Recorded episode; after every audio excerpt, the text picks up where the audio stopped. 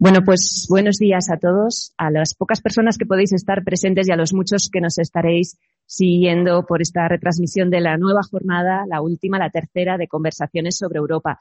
Me hace especial ilusión los invitados que tenemos esta mañana con nosotros. Carlos Franganillo, periodista y eh, premio Madariaga. Esto lo tengo que, destacar ya que estamos organizando esto con la Asociación de Periodistas Europeos y, por supuesto, la ministra de Asuntos Exteriores. En un momento, pues, especialmente relevante, especialmente sensible sobre cómo estamos intentando recomponer Europa en una segunda ola, porque ya lo podemos llamar así en el resto de Europa, que está haciendo las cosas pues especialmente complicadas. Tenemos una cumbre eh, el pasado fin de semana en el que el presidente del Parlamento Europeo, institución que yo represento esta mañana en esta bienvenida, hacía hincapié en la necesidad de seguir separando ese paquete de recuperación de las próximas perspectivas financieras y asegurar a los ciudadanos de que vamos a seguir defendiendo las prioridades económicas para los próximos siete años, recuperando esos fondos eh, de las políticas básicas, asegurando que vamos a crear recursos propios y, sobre todo, condicionando los presupuestos de la Unión Europea al respeto del Estado de Derecho. Tres mensajes que no son eh, accesorios, que son muy importantes y que seguro saldrán en las conversaciones esta mañana. Yo no les robo más tiempo, voy a darles paso a esta primera conversación con Europa. Muchísimas gracias, ministra. Es un placer tenerla aquí esta mañana. Gracias. Gracias, María. buenos días a todos. Eh, gracias a todos los asistentes eh, que nos acompañan hoy de manera presencial aquí en esta sede de la Fundación Diario Madrid. Gracias también a todos los que nos están siguiendo a través de la tecnología desde otros puntos de, España o del mundo. Eh, comenzamos esta última jornada de estas conversaciones sobre Europa que organiza la Asociación de Periodistas Europeos con la ayuda de los patrocinadores y contamos hoy con la presencia de la ministra de Asuntos Exteriores de Unión Europea y de Cooperación, la señora Arancha González Laya. Buenos días y gracias por, acompañarnos. Un placer. Eh, con ella vamos a hablar de, todos los asuntos eh, que están de actualidad, por supuesto, y, de otros eh, que trataremos de analizar con algo más de profundidad de, Europa, de la naturaleza de Europa, de la construcción europea y hacia dónde camina. La ministra lleva nueve meses en el cargo, aproximadamente, desde el 13 de enero, y han sido nueve meses especialmente agitados sin duda por, la gestión de la pandemia que ha afectado a todos los órdenes de, la vida, pero también por, todas esas circunstancias que ya estaban antes de la pandemia y que eh, marcan el, rumbo de Europa y el rumbo de, cada uno de sus miembros con esa, digamos, ruptura del orden que conocíamos hasta hace algunos años, con todos esos cambios acelerados que quizás se vayan a, intensificar por efecto de, esta pandemia. Vamos a comenzar hablando de todos estos asuntos y querría, ministra, eh, buenos días de nuevo, eh, comenzar por lo más urgente o por lo más inmediato, que es eh, la pandemia, los efectos y la, gestión de la pandemia. Hemos visto diferentes momentos de, respuesta desde Bruselas a este asunto, ¿no? Unos primeros días o primeras semanas de quizá desde el punto de vista de la opinión pública cierto desconcierto, donde los Estados miembros tomaban decisiones por su cuenta, hemos visto cierres de fronteras, hemos visto cómo algunos países eh, retenían eh, puntualmente material sanitario, mascarillas, eso ha generado también cierta eh, incertidumbre en algún momento. Y después hemos visto cómo días o semanas más tarde la, Unión Europea activaba ya sus mecanismos para dar una respuesta fundamentalmente a la, crisis económica o a los efectos económicos de esta pandemia. después de lo que hemos visto y con todo lo que queda por delante, ¿cree que la Unión Europea sale fortalecida o debilitada? Bueno, podría empezar diciendo, eh, cuando me miro me desolo, cuando me comparo me consuelo, que es un poco lo que me ocurre todos los días.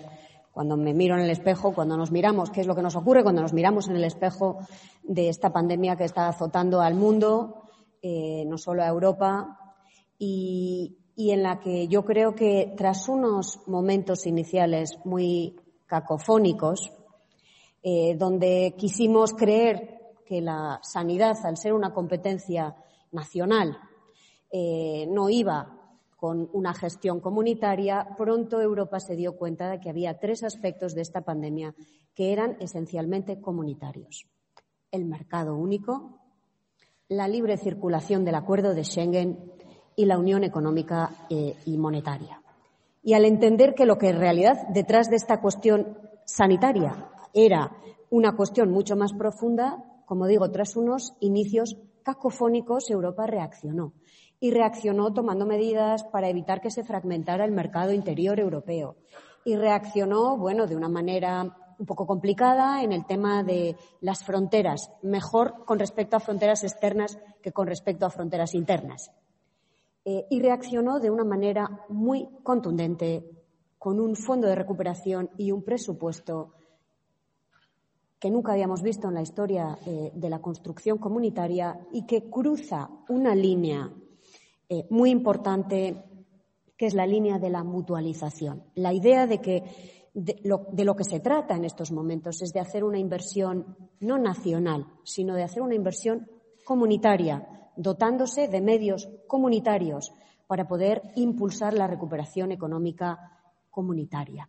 Luego creo que a ver, nunca, nunca, podemos estar satisfechos y, desde luego, eh, tenemos una gran tarea por delante eh, de entender qué se hizo bien y qué no se hizo bien y prepararnos mejor para la próxima pandemia, porque esta no será la última, desgraciadamente, pero sí creo que en términos históricos, en términos de rapidez y en términos de contundencia, la respuesta europea ha sido fuerte, ha sido decidida y, de alguna manera, ha sido también una sorpresa para muchos países de dentro, pero sobre todo de fuera de la Unión Europea, que no pensaban que Europa iba a responder de esta manera y que estaban apostando a la baja. Estaban apostando a que Europa no iba a ser capaz de enfrentarse a esta pandemia, eh, que Europa, inmersa en el Brexit, inmersa en muchas dificultades internas, eh, no iba a salir por arriba, iba a ir eh, deslizándose hacia abajo. Creo que esta también es una respuesta que el resto del mundo ha visto con un gran interés.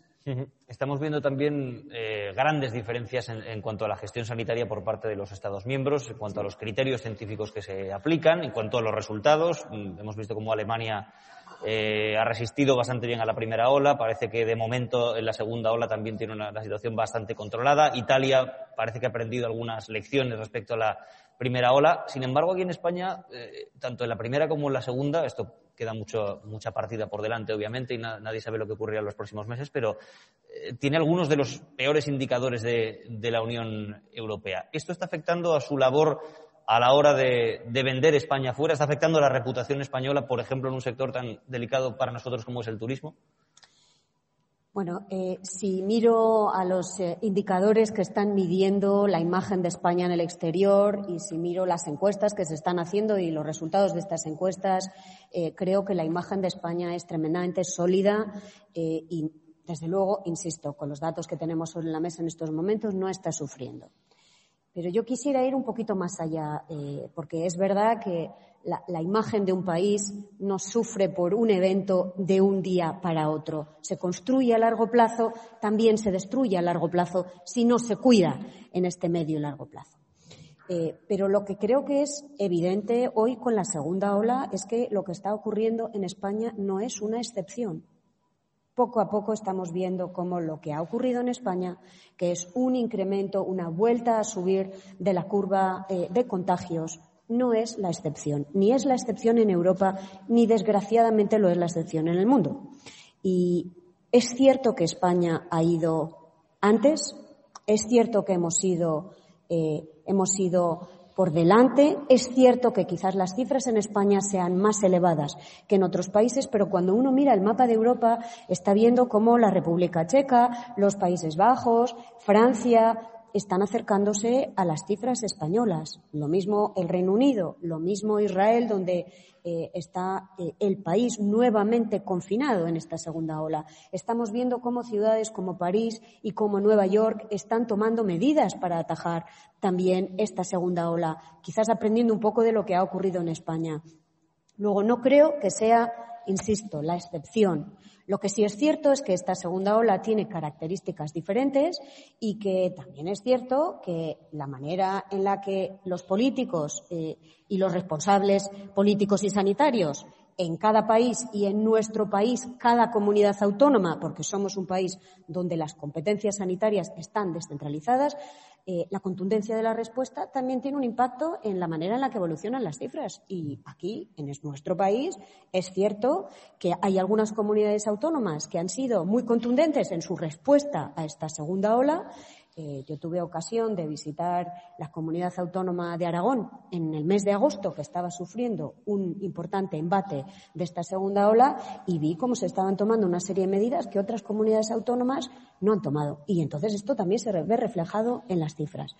Pero en términos, más allá de las especificidades, y las especificidades son importantes, eh, la segunda ola es una realidad con la que todos los países tenemos que, a la que todos los países nos estamos teniendo que enfrentar un poco mejor utillados que la primera ola porque ya hemos aprendido un poquito mejor cómo poder gestionarla.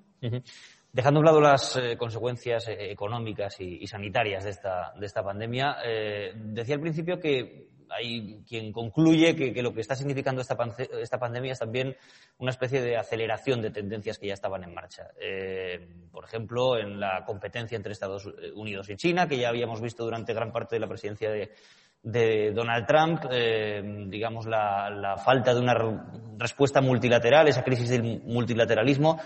Eh, después de esta pandemia, ¿cree que Europa se va a enfrentar a un ambiente más hostil, incluso antes de lo que, de lo que pensábamos? Me refiero en el orden internacional. Bueno, es cierto que el orden internacional eh, es hoy más caótico, eh, es hoy más frágil y es hoy más competitivo eh, de lo que era eh, en el año 2000 y que hay una aceleración muy rápida de esas tendencias después del COVID. Hay una lucha eh, por establecerse y posicionarse en este nuevo tablero internacional. Hay una lucha muy fuerte entre quien entiende este orden internacional como un sistema multilateral de reglas construida por todos, pero que todos respetan, frente a quien entiende que le va mejor si no hay reglas, si es un poco el, eh, bueno, pues el cada uno a lo suyo y el que tenga más músculo que salga eh, mejor y más rápido. Hay una confrontación en estos momentos de modelos y de sistemas. Y aquí es donde Europa creo que tiene un triple reto. Tiene el reto de, quiero partir del mensaje que nos daba la presidenta de la Comisión recientemente en el Estado, en su discurso sobre el Estado de la Unión. Ella decía, la Unión Europea será lo que la Unión Europea quiera ser. Estaba hablando un poco de esta idea de que en los años que vienen, en las décadas que vienen, la voluntad política europea va a ser fundamental para enfrentar los tres grandes retos eh, eh, que tenemos por delante como europeos. El primero es el reto geopolítico que tú mencionabas, ¿Dónde se coloca Europa en esta pelea, en esta gran rivalidad sinoamericana? ¿Cuál es el papel de Europa? ¿Quiere ser simplemente el campo de batalla de esa rivalidad o quiere ser eh, el continente que fije las reglas del juego eh, para, esta, para, esta, para, esta, gran batalla eh, que tenemos ante nosotros? El segundo reto es el reto de la fortaleza interna. Europa no puede tener ambiciones geopolíticas, no puede tener una capacidad de acción internacional si no es más fuerte dentro de Europa, si no finaliza su unión eh, económica y monetaria, si no armoniza su fiscalidad, si no culmina su unión bancaria. Es decir, hay todo una serie de acciones que Europa, con voluntad política, tiene que impulsar para hacer más fuerte Europa y, por lo tanto, más capaz de ser un actor geopolítico. Y hay un tercer reto al que se enfrenta Europa, que es el de seguir siendo quien defina, quien rehumanice la globalización. Eh, el tercer gran problema al que nos enfrentamos todos los países de este planeta es una mutación gigantesca de nuestros sistemas económicos, un aumento inaceptable de las desigualdades dentro de nuestros países, una necesidad de descarbonizar nuestras economías y de hacerlo con esta expresión que utilizamos constantemente, pero que es una expresión muy profunda, que es sin dejar a nadie atrás. El continente europeo es el que tradicionalmente mejor ha aunado esta libertad individual y democracia con protección social y con economía y mercados abiertos. Hemos sido, de alguna manera, ese laboratorio que ha aunado esos tres conceptos. Y para futuro tenemos que seguir siéndolo. Y nuestro reto es seguir siéndolo. Reinventar sistemas de protección social. Conseguir descarbonizar nuestras economías, eh, manteniendo inventando una nueva competitividad y, sobre todo, proteger la democracia y proteger las libertades individuales como nuestro sistema preferido de gobierno eh, y de modelo eh, político y social. Ahí es donde esos son los tres grandes retos europeos y al final Europa, como decía la presidenta, será lo que la Unión Europea quiera ser. Estos son, este es el, este es lo que esta es la, la, lista de tareas que tenemos por delante. A nosotros nos corresponde decidir dónde queremos situarnos. No es un debate sencillo. Usted mencionaba ese primer punto, ¿no? Esa, eh, ¿Dónde está Europa en medio de esa pugna entre Estados Unidos y China en este momento? El, responsable de acción exterior de la Unión Europea, eh, Josep Borrell, decía, creo que hace unos meses, en mayo, eh, que, que Europa debería defender sus intereses en medio de, de esa pugna. Eh, ¿Tiene Europa cintura para moverse en aguas tan turbulentas como se pronostica que van a ser también en los próximos años entre Estados Unidos y China? Estamos viendo lo que pasa, por ejemplo, con esa batalla por la hegemonía en el 5G, Washington presionando a muchos eh, aliados europeos para que rechacen a la tecnología china. Eh, sin embargo, parece que muchos países están abriéndole la puerta. Es un debate muy interesante, pero que se va a plantear en muchos órdenes. ¿Tiene cintura la Unión Europea para jugar en un terreno de juego tan complicado? Bueno, nosotros desde España estamos impulsando esta idea de una mayor autonomía estratégica europea. Eh, autonomía que no autarquía. ¿no? se trata de erigir barreras a la Unión Europea y cantonarnos detrás de esas barreras, porque eso sabemos que no funciona. Nuestro modelo se basa en una economía y en una sociedad abierta pero sí una mayor autonomía estratégica, es decir, sí a una mayor capacidad europea de definir las reglas del juego y de no simplemente danzar a las reglas del juego que le fijen Estados Unidos o la Unión Europea, buscando, como siempre, tejer alianzas, alianzas que también en algunos temas van a necesitar de un trabajo con China, alianzas estratégicas con Estados Unidos, que es nuestro aliado tradicional, pero en una relación transatlántica que ahora mismo cojea bastante, porque ha perdido un poco esa brújula, ese sentido del objetivo de la relación transatlántica, y autonomía estratégica eh, que de alguna manera eh, tiene mucho que ver con lo digital, con la economía digital, con la gobernanza, no tanto con la red del 5G, sino con la gobernanza de los datos, con las reglas de juego de la inteligencia artificial, nosotros pensamos que tiene que haber reglas de juego. Hay otros que piensan que es mejor que no haya reglas de juego, que las empresas las definan o que los eh, o simplemente que los datos sean del, Estado. Nosotros pensamos que tiene que haber un sistema de gobernanza de los datos. Tiene que haber unas reglas para la inteligencia artificial. Tiene que haber una inversión europea en gigantes eh, eh, industriales europeos, no alemanes o franco-alemanes, europeos, donde España también va a tener su contribución que hacer. Esta autonomía estratégica es lo que en estos momentos tenemos que definir con urgencia y sobre la que tenemos que trabajar. Insisto, es autonomía, no es autarquía y tiene que estar esta autonomía estratégica muy centrada en entender cuál es nuestro papel en lo digital, que no solamente afecta a nuestra capacidad de defensa o a nuestro apalancamiento del mercado interior, sino también tiene mucho que ver con la protección de nuestros derechos y libertades, que lo digital también puede ayudar o que lo digital también puede socavar, como estamos viendo eh, con campañas de desinformación, con eh, ataques, con ciberataques, con abusos en la red que también están minando nuestras democracias. Esta es la tarea de Europa si realmente quiere ser eh, la que defina las reglas del juego en el siglo XXI y no deje que ese campo sea única y exclusivamente el campo de batalla entre Estados Unidos y China. Habla usted de mm, esas dificultades en las relaciones con, eh, transatlánticas con los Estados Unidos. Eso se ha eh, visto con mucha claridad desde la llegada de Donald Trump a la presidencia. Es verdad que los avisos desde Washington a Europa acerca de una mayor contribución en seguridad venían de antes, pero eh, hemos entrado en un escenario nuevo y da la sensación de que la Unión Europea, mm, o al menos los ciudadanos europeos, han dado cuenta de que Europa está más sola en ese sentido. El, paraguas de defensa estadounidense hace grietas, o al menos públicamente ya no es tan sólido como, como parecía, y Europa tiene muchas crisis en sus fronteras. en el mar Mediterráneo hemos visto esas tensiones crecientes entre Turquía y Grecia. En la frontera del norte de África presenta también muchísimos desafíos. El Sahel, Rusia como vecino con todas esas tensiones periódicas en el espacio eh, postsoviético. Eh, ¿Europa está ya caminando seriamente en ese sentido o todavía no ha reaccionado para asumir que va a tener que valerse por sí misma, eh, quizá más de lo que lo hacía en el pasado? Bueno, yo creo primero que Europa tiene que entender eh, que no puede simplemente subcontratar su seguridad eh, y la estabilidad eh, de su vecindario a otros, que tiene que ser un actor para construir paz y estabilidad, incluyendo, pues probablemente teniendo, poniendo un poco más de músculo en, en, temas de defensa en su vecindario.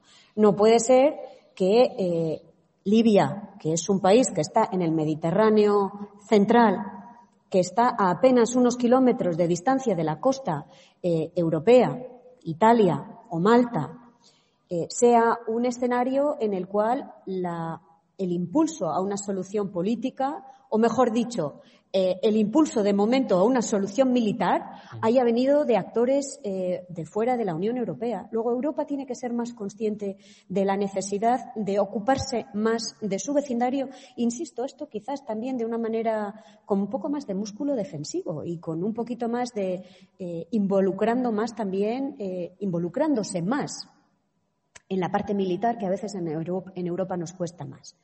Eh, esto eh, es una de las razones por las cuales España está prestándole mucha más atención eh, a esta región mediterránea, donde España quiere construir una vecindad sur fuerte desde la corresponsabilidad, no desde Europa dictando a la vecindad sur cómo han de hacerse las cosas, sino sentándose con sus vecinos y definiendo cuáles son los objetivos estratégicos de ambas orillas del Mediterráneo. El 26 de noviembre tendremos eh, ocasión de discutir en una reunión de ministros de Asuntos Exteriores de Europa y de la vecindad sur, donde con Marruecos, con Argelia, con Túnez, con Libia, con Jordania, con Egipto, eh, discutiremos de cómo queremos construir esta vecindad sur, que es una zona enormemente, con enormes turbulencias en estos momentos.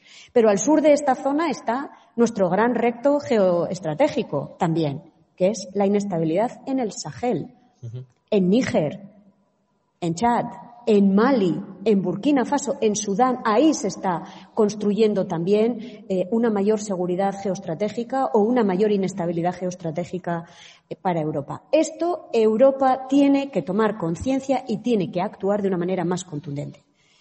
Pero Europa también tiene otra tarea por delante, que es trabajar con Estados Unidos para redefinir cuál es esta relación transatlántica. Primero fue eh, el objetivo común eh, luchar contra los eh, totalitarismos. Después fue impulsar la democracia en el mundo. Después fue extender la globalización y ahora nos hemos quedado un poco sin, sin proyecto común. Y necesitamos un proyecto común, independientemente de quién se siente en la Casa Blanca. Estados Unidos y Europa necesitan un proyecto común. Los dos lo necesitan aunque a veces parezca que solo uno lo necesita. Por eso yo creo que después de estas elecciones americanas eh, será muy importante sentarse a definir cuáles, cuáles son los parámetros, cuál es nuestro objetivo común. Y yo creo que nuestro objetivo común tiene que ser rehumanizar la globalización, hacerla eh, accesible y hacerla eh, posible para todos nuestros ciudadanos y para todos nuestros países. No solamente para el 1% de nuestras sociedades, sino para el 99% de los ciudadanos y para todos los países del planeta, no solo para algunos. Sobre, esas elecciones estadounidenses no le voy a pedir que, se pronuncie acerca de qué candidato le conviene más a Europa, pero sí que em, me gustaría saber su opinión acerca de eh, si cree que pueden cambiar muchas las cosas dependiendo de, de uno u otro vencedor. Me refiero a que si ya se han roto demasiados puentes en estos años, si el mundo ha cambiado definitivamente y la relación eh, transatlántica no volverá a ser la misma, o si hay capacidad para reconstruir un orden internacional y de seguridad como el que eh, vivíamos hace, no sé, una década aproximadamente. Yo creo, eh, sinceramente, que necesitamos mucho más orden multilateral. Necesitamos muchas mayores, muchas más reglas de juego. Las necesitamos mucho más urgentemente hoy que lo que las necesitábamos hace 10 o 15 años, o probablemente hace 5 años. Y las necesitamos porque una gran parte de los retos a los que nos enfrentamos no tienen solución nacional. Insisto en esto, no tienen solución nacional. El cambio climático no tiene solución nacional. La ciberseguridad no tiene solución nacional. La gobernanza de la tecnología no tiene solución nacional, o mejor dicho, no tiene soluciones nacionales eficientes. Por eso, desde Europa, desde España, desde luego, pero desde Europa eh, somos impulsores de multilateralismo. Eh, no, no como eh, no somos beatos, no lo hacemos porque de repente eh, pensemos que nos hemos convertido en buenistas. Esto no es la discusión. La discusión es que la única manera de gobernar los retos supranacionales, y son casi todos, es con más cooperación multilateral, con más reglas de juego.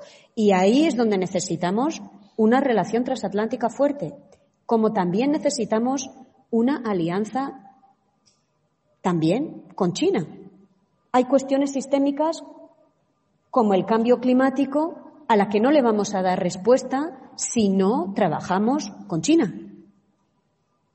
Eh, y de hecho, eh, creo que una buena noticia estas últimas semanas ha sido el anuncio de China de que pone una fecha para su descarbonización. Eso, eso también tiene que formar parte eh, de, nuestro, de nuestra política externa. Alianzas para impulsar el multilateralismo. No es beatismo es entender que hoy la protección a nuestros ciudadanos vendrá de una mayor cooperación internacional. Hablábamos de, Estados Unidos y de China y, me gustaría tocar el tema de la relación entre y de los intereses europeos en América Latina, donde España tiene un papel muy eh, preponderante y muy destacado. Eh, China cada vez está ganando más terreno, da la sensación de que Estados Unidos bueno, eh, tiene una estrategia un poco confusa todavía en ese, en ese patio trasero. Europa se está quedando también fuera de juego, está sacando cada vez más ventaja a China en una región que históricamente, mm, bueno, tiene un mayor vínculo especialmente con, España. Bueno, creo que para España es fundamental esta relación eh, con América Latina, eh, pero lo es también para Europa y por eso España, junto con Portugal, de alguna manera tienen que ser quienes ayuden a construir este puente más sólido entre Europa eh, y el continente latinoamericano, que comparte esta visión de eh, reglas más multilaterales, que comparte esta idea de que la globalización no puede ser solo para el 1%, que comparte la idea de que eh, la desigualdad está minando las democracias, que comparte eh, el objetivo de descarbonizar las economías, porque muchas de ellas están ya sufriendo también el embate del cambio climático. Es cierto que el continente latinoamericano no está sufriendo de, los, eh, de turbulencias políticas, de turbulencias sociales que muestran más aún la importancia que para Europa tendría que tener este continente latinoamericano. Y también eh, aquí el papel que España tiene que jugar para construir ese puente. Claro, siempre que España sea capaz de sacar esta discusión de una ecuación de pequeña, de pequeña lucha política nacional, eh, es a mí, francamente, me duele ver cómo eh, los temas de América Latina se están convirtiendo en parte de nuestra pequeña, eh, de nuestro ruido constante de todos los días, donde lo metemos en la ecuación nacional como forma de lucha política dentro de nuestro país, olvidándonos que eso mina nuestra capacidad de ser influyentes en América Latina. Eso mina nuestra habilidad de ayudar eh, a lo que nos está pidiendo muchos de estos países eh, latinoamericanos, que es apoyo para financiar la recuperación post-COVID, apoyo para construir sistemas de protección eh, social más iguales. Luego saquemos América Latina de nuestras pequeñas rencillas y de nuestro ruido nacional y concentrémonos en ayudar a que Europa mire más a América Latina y, le ayude también a no convertirse en el campo de batalla favorito entre Estados Unidos y China. A decir que esta era una pregunta que nos han enviado a través de Zoom los espectadores que nos siguen a través de la, eh, de la tecnología y que iremos incorporando a lo largo de, esta charla. Eh, hemos hablado de, bueno, de las posiciones exteriores de, la Unión Europea y, de España en concreto también, pero quería fijarme eh, en el interior de Europa, en todos los desafíos y las amenazas internas. ¿no? Hemos visto lo que bueno, el Brexit nos sigue ocupando todavía día de hoy y plantea muchas incertidumbres pero puede ser también el reflejo de, corrientes nacionalistas, populistas, que desde hace unos años han, ido ganando eh, terreno también en, Europa. Yo le querría preguntar si ese reto se empieza a controlar o si cada vez siente usted que va ganando más terreno ese mensaje sentimental, eh, muchas veces antieuropeo, frente a unas instituciones europeas que no son capaces de diseñar un, discurso contrario que mueva en la misma dimensión que lo hacen estos discursos. Bueno, yo creo que desde ese punto de vista las últimas elecciones europeas fueron, eh, fueron bastante claras. Eh, yo creo que los ciudadanos eh, europeos le dieron un apoyo bastante importante, mm, un apoyo decidido, contundente a la idea europea. Y si le pregunta a uno al ciudadano europeo hoy, probablemente este apoyo sea mayor, porque fuera de la Unión Europea hace mucho frío Fuera de la Unión Europea es mucho más complicado todo. Eh, porque fuera de la Unión Europea responder al COVID como Europa ha respondido, con un plan de recuperación masivo, eh, que contundente, con políticas de acompañamiento social, con apuesta por protección al ciudadano europeo, fuera de la Unión Europea hace mucho frío. Y esto lo están eh, descubriendo también de una manera muy clara los británicos, que con esta idea que suena tan bien, ¿no? Que es voy a retomar el control eh, de mi vida, de repente se han dado cuenta que es que esta vida fuera es mucho más complicada. Entonces, yo creo eh, los Estados miembros de la Unión Europea, las instituciones son de alguna manera lo que los Estados miembros de la Unión Europea quieren que sean esas instituciones. Yo he trabajado muchos años en instituciones comunitarias, en instituciones internacionales y al fin lo que cuenta es qué voluntad tienen los Estados para dotar a estas instituciones de una mayor capacidad, de una mayor autonomía y de una mayor habilidad para responder a los problemas de los ciudadanos. Yo creo que hoy, eh, desde luego, desde la Unión Europea, con todos los defectos que tiene la Unión Europea, con todas las eh, eh, con todo lo incompleto que es, eh, con todas las dificultades que tenemos, eh, sigue siendo, desde el punto de vista de la respuesta a la protección del ciudadano, la mejor receta que hayamos podido encontrar. Estábamos hablando del Brexit y quiero incorporar una pregunta también de, de alguna de las personas que nos acompañan aquí hoy. No viene firmada, pero está relacionada con ese, con ese fenómeno, con el Brexit. Quedan tres meses para esa fecha límite y eh, el gabinete de Boris Johnson ha puesto en cuestión el acuerdo que se había aprobado en enero de 2020. ¿Cree usted que hay margen para negociar un acuerdo de salida? ¿Qué pasará si no hay acuerdo? Bueno, ¿qué pasa si no hay acuerdo de salida? Ya lo sabemos y lo sabemos desde el inicio de esta operación de divorcio entre el Reino Unido y el resto de la Unión Europea. Y esto lo sabemos muy claro, un divorcio sin acuerdo es siempre mucho más costoso y mucho más doloroso que un divorcio con acuerdo. Esto lo puede decir cualquier pareja que ha pasado por esa situación. Y no es diferente en la relación entre el Reino Unido y la Unión Europea. Y la verdad, la verdad, eh, las señales que recibimos del Reino Unido en estas últimas semanas, eh, las señales que recibimos eh, del primer ministro Boris Johnson no son muy alentadoras, porque salirse de lo acordado mientras estamos, de lo ya acordado, mientras estamos intentando construir qué más queremos acordar, pues la verdad no es una señal muy positiva. Yo quiero creer que al final prevalecerá el sentido común.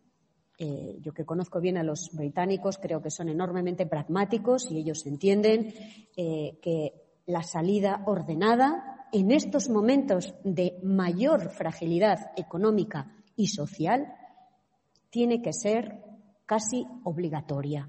Y quiero pensar que eh, vamos a poder llegar a un acuerdo eh, a final de este año, tanto en lo relativo a la relación de la Unión Europea con el Reino Unido post-Brexit, como en lo relativo a la relación eh, entre España y el Reino Unido sobre Gibraltar, que también se está en estos momentos discutiendo. Y yo siempre digo, y lo voy a repetir, desde luego por España no va a ser. Y creo que por Europa no va a ser. Entonces, volvamos a este pragmatismo que ha caracterizado nuestra relación históricamente y busquemos esta salida de manera ordenada. Hablábamos de esas corrientes nacionalistas y populistas también dentro de la Unión Europea y posiciones más críticas acerca del proyecto eh, comunitario. Y nos pregunta Rafa Panadero de la cadena SER cómo cree que va a afectar al futuro de la Unión ese distanciamiento creciente de países del Este, hablamos de Polonia y de Hungría, que ignoran abiertamente los avisos de Bruselas sobre políticas contrarias a derechos fundamentales y a los valores de la Unión. ¿Cree que es realista pensar en futuras ampliaciones? Bueno, yo creo que Europa tiene un proyecto de expansión eh, de la Unión Europea, pero creo, eh, y, ahí estamos eh, negociándolo con Albania y con Macedonia del Norte, y lo estamos haciendo con el espíritu con el que ha caracterizado nuestra relación con estos vecinos, que es que les dimos en un momento una perspectiva comunitaria y creo que es importante que la Unión Europea responda a esa perspectiva, a ese compromiso histórico que una vez dio. Ahora, quizás tenemos que aprender a hacerlo un poquito mejor. Y creo que si yo miro ampliaciones anteriores, eh, se discutió enormemente y casi todo el tiempo cómo se acerca eh, el cuerpo normativo comunitario a estos países que quieren ser miembros de la Unión Europea, eh, cuáles son las reglas que tienen que cumplir, qué se hace con la directiva 1, 2, 3, 4 y 5, eh, cómo se integran en el mercado único. Y se habló menos de por qué y con qué valores.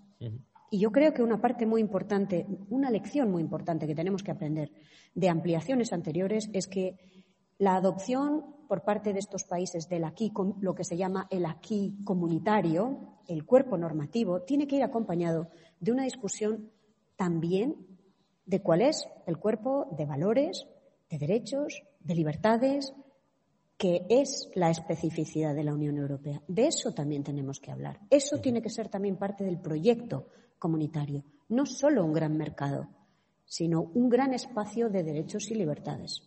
Y es cierto que en estos momentos hay en la Unión Europea, también en España, movimientos populistas que socavan las instituciones, que deslegitiman a las instituciones como medio de intermediación entre los ciudadanos, que cuestionan derechos, que cuestionan libertades. Ahí están los cuestionamientos eh, de la igualdad entre el hombre o la mujer, eh, ridiculizando incluso a aquellos que insisten en este principio, en este derecho fundamental, en este derecho humano, eh, creando espacios eh, eh, y zonas de exclusión para personas LGTBI.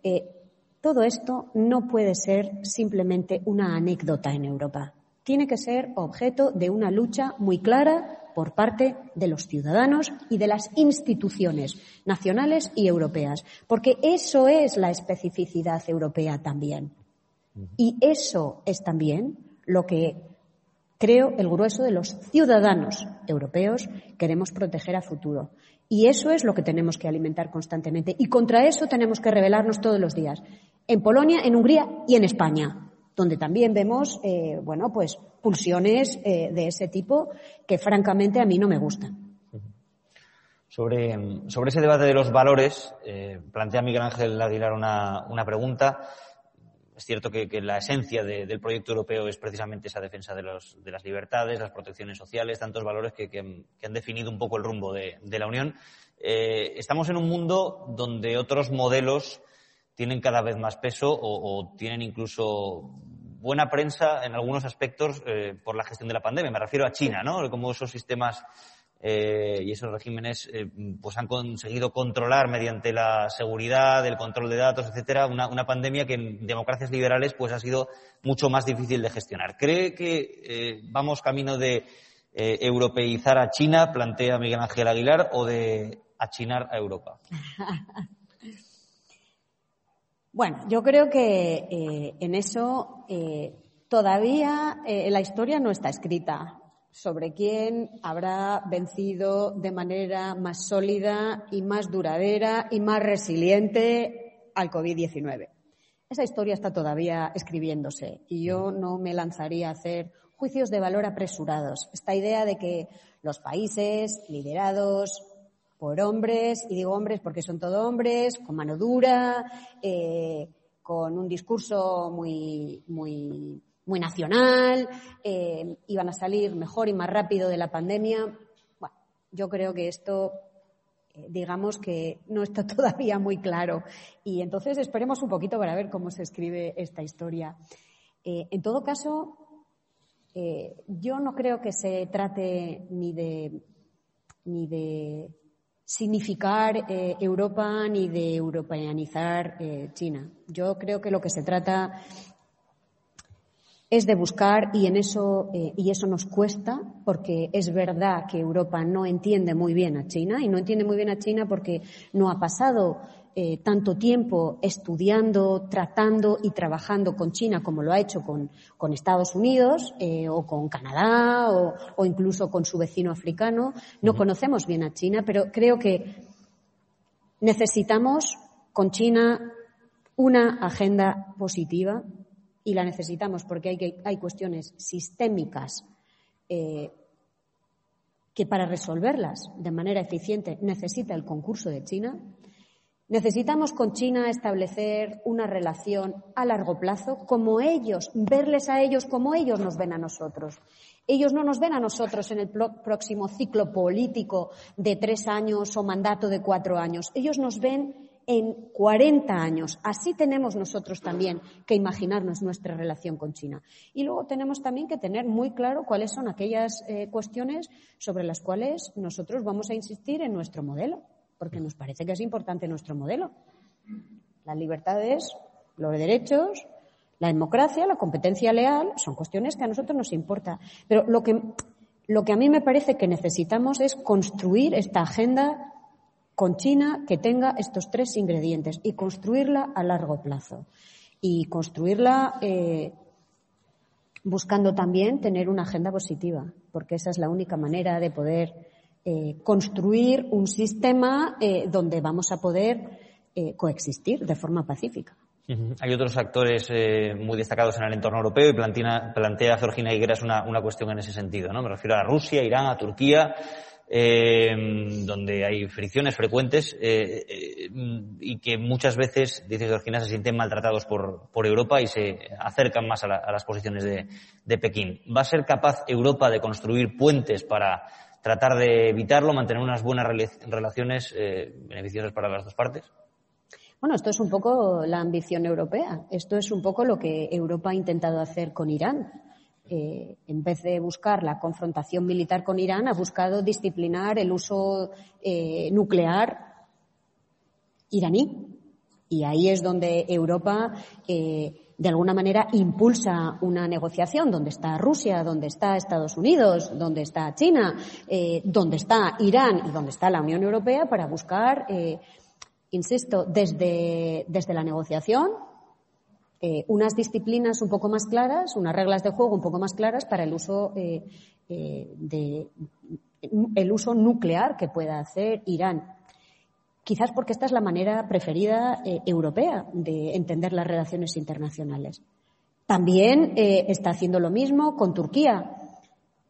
Turquía, que no nos olvidemos, eh, no solo es un vecino y como vecino que es inevitable para la Unión Europea, pero es que además es un país con el cual eh, Europa decidió eh, hace ya unas décadas iniciar un proceso para la aproximación de Turquía a la Unión Europea y que además para un país como España es Turquía un miembro de la alianza militar más importante que tiene nuestro país que se llama la OTAN.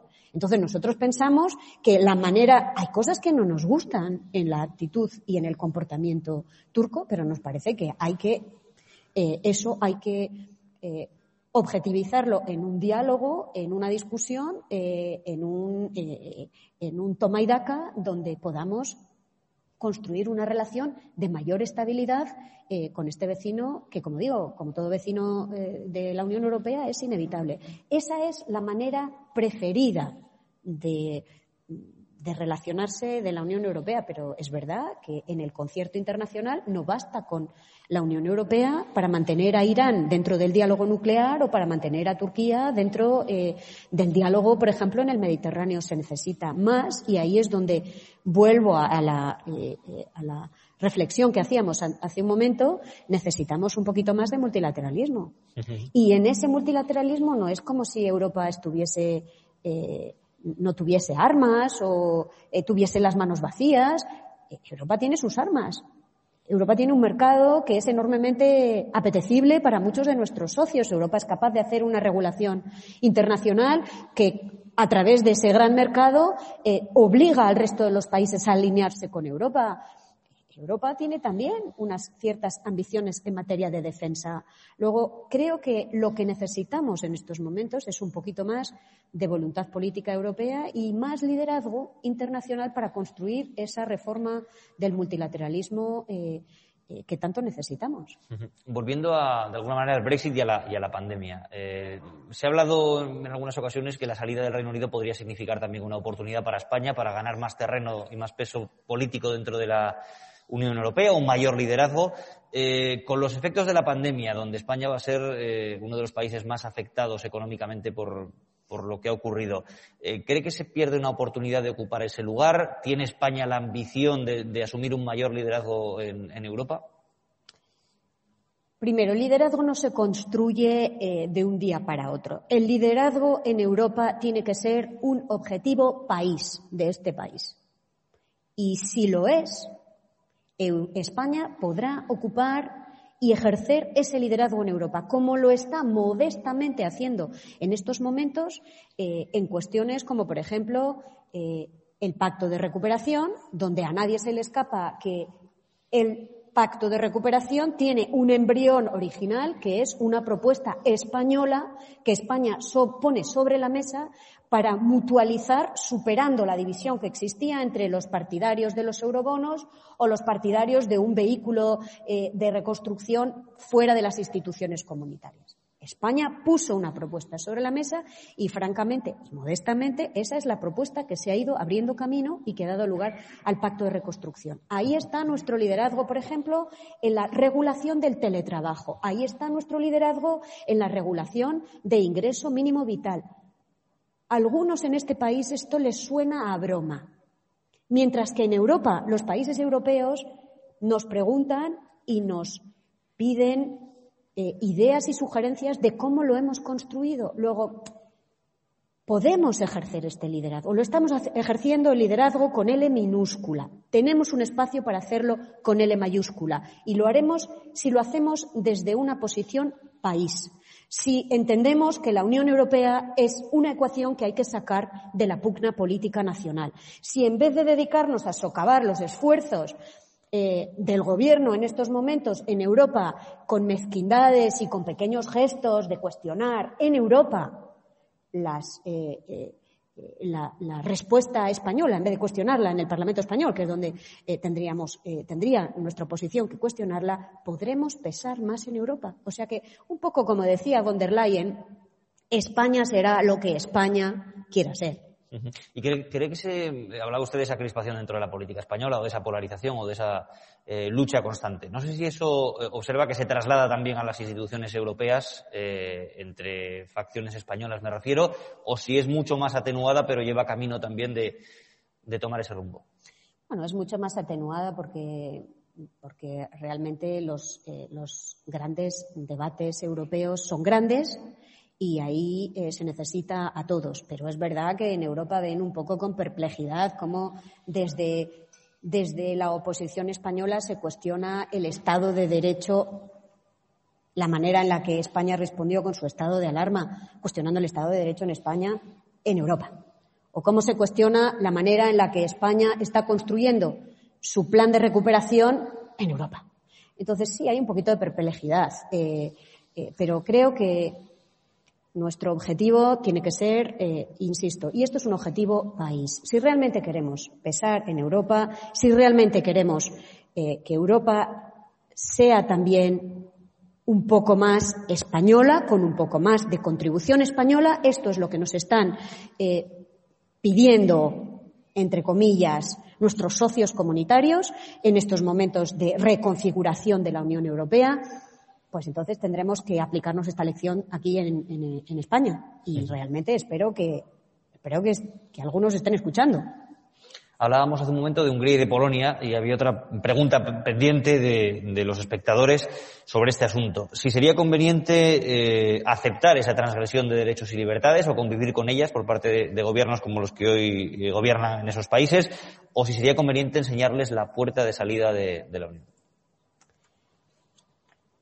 Yo no creo que la puerta de salida sea la vía de salida, sobre todo porque hay muchísimos ciudadanos en esos países que quieren vivir en un espacio de derechos y libertades. ¿Qué respuesta les estamos dando, les estaríamos dando si abriésemos la puerta para su salida?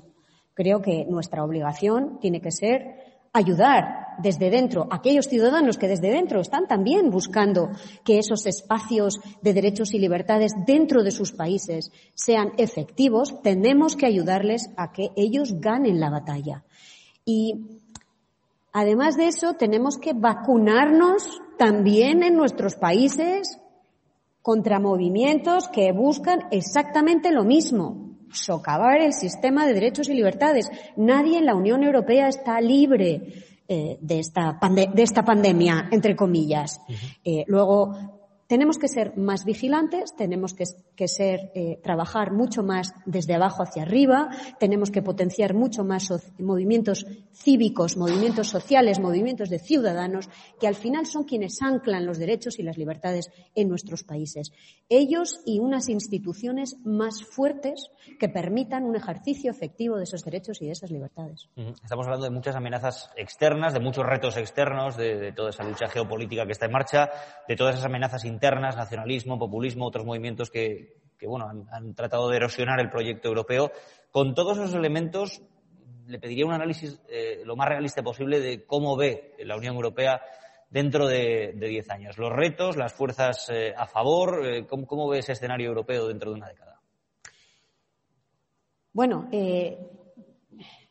Quiero verlo más que lo veo, porque es muy difícil ver eh, en estos momentos en los que la niebla es tan, eh, espesa, ¿no? Pero quiero ver un continente que ha entendido eh, que tiene que abanderar el multilateralismo en el mundo y lo tiene que hacer por interés propio y que lo abandera en temas como el cambio climático, que es la gran tarea de este siglo XXI, descarbonizar nuestras economías y que en diez años con esta enorme oportunidad que es la recuperación post-COVID, hemos recuperado, hemos reconstruido nuestra economía de una manera descarbonizada.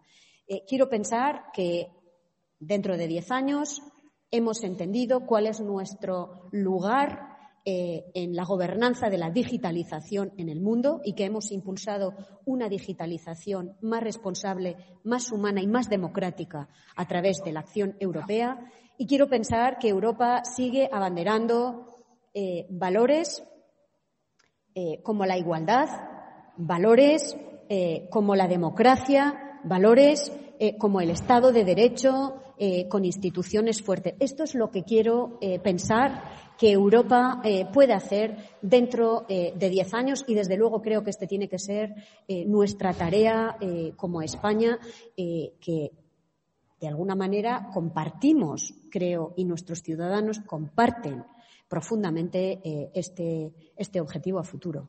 Tengo otra, otra pregunta en este eh, asunto centrada en, España y en la voluntad de, futuro de España. ¿no? La plantea Miguel Ángel Aguilar de nuevo.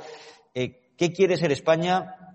¿O España tiene un proyecto o vamos a la balcanización de España con ocho republiquetas?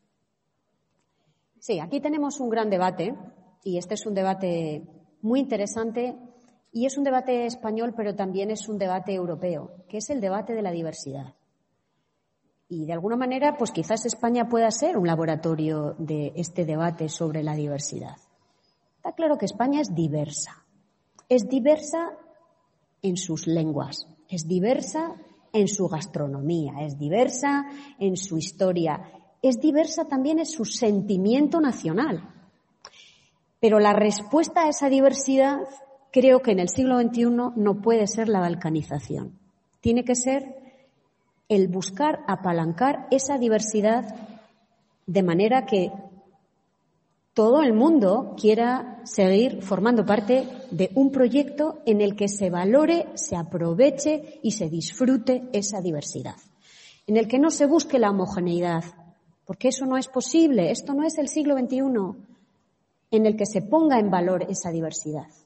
Y creo que aquí tenemos, eh, creo, eh, Creo que España tiene aquí un gran papel que jugar. Es un tema en el que desde el Ministerio de Exteriores eh, estamos reflexionando, lo estamos haciendo con un grupo de expertos, con un grupo de personalidades diversas, españolas, extranjeras, de todos los ámbitos de la vida, de la psicología, de la historia, de la gastronomía, del periodismo, porque tenemos que entender cómo hacemos para gestionar nuestra diversidad en el siglo XXI. Ese es el gran reto.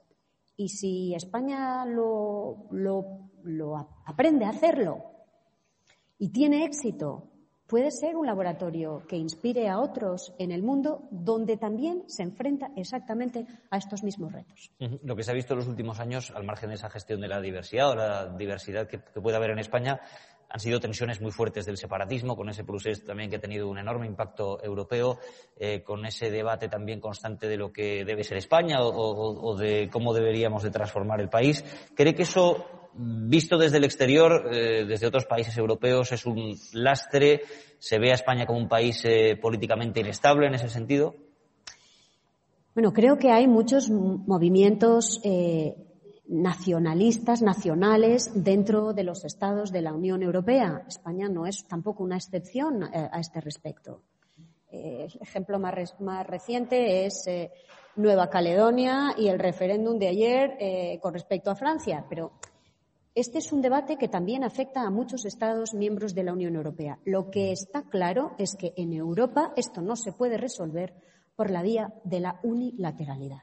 No se puede resolver con eh, un grupo de ciudadanos, por representativos que este grupo de ciudadanos sea, eh, si no es a través de un proceso eh, de diálogo, de un proceso democrático, no, sirve el unilateralismo. no sirve el decidir, bueno, pues yo rompo y me marcho. Esto es lo que Europa realmente, después de múltiples episodios, el último de los cuales probablemente haya sido el caso catalán, creo que esto es lo que Europa tiene hoy muy consciente y por eso y por eso Europa no responde a los estímulos eh, del unilateralismo y por eso Europa no ampara esa, esa vía.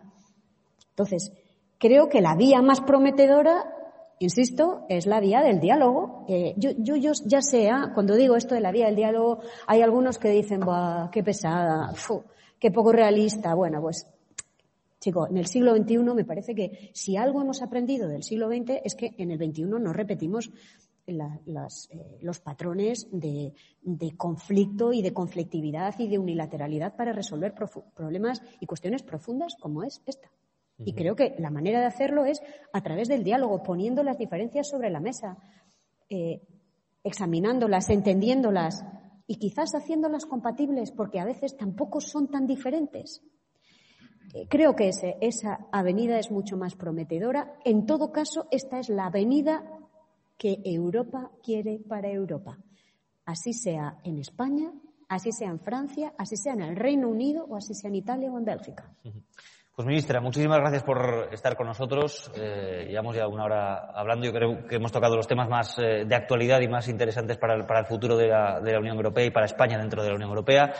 Ha sido un placer tenerla aquí, así que les damos las gracias a todos los asistentes eh, y a todas las personas que nos han seguido y que nos han enviado también preguntas a través de, Zoom y de la tecnología. Muchísimas gracias a todos.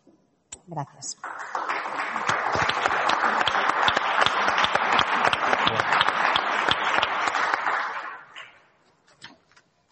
Muchas gracias. Bueno.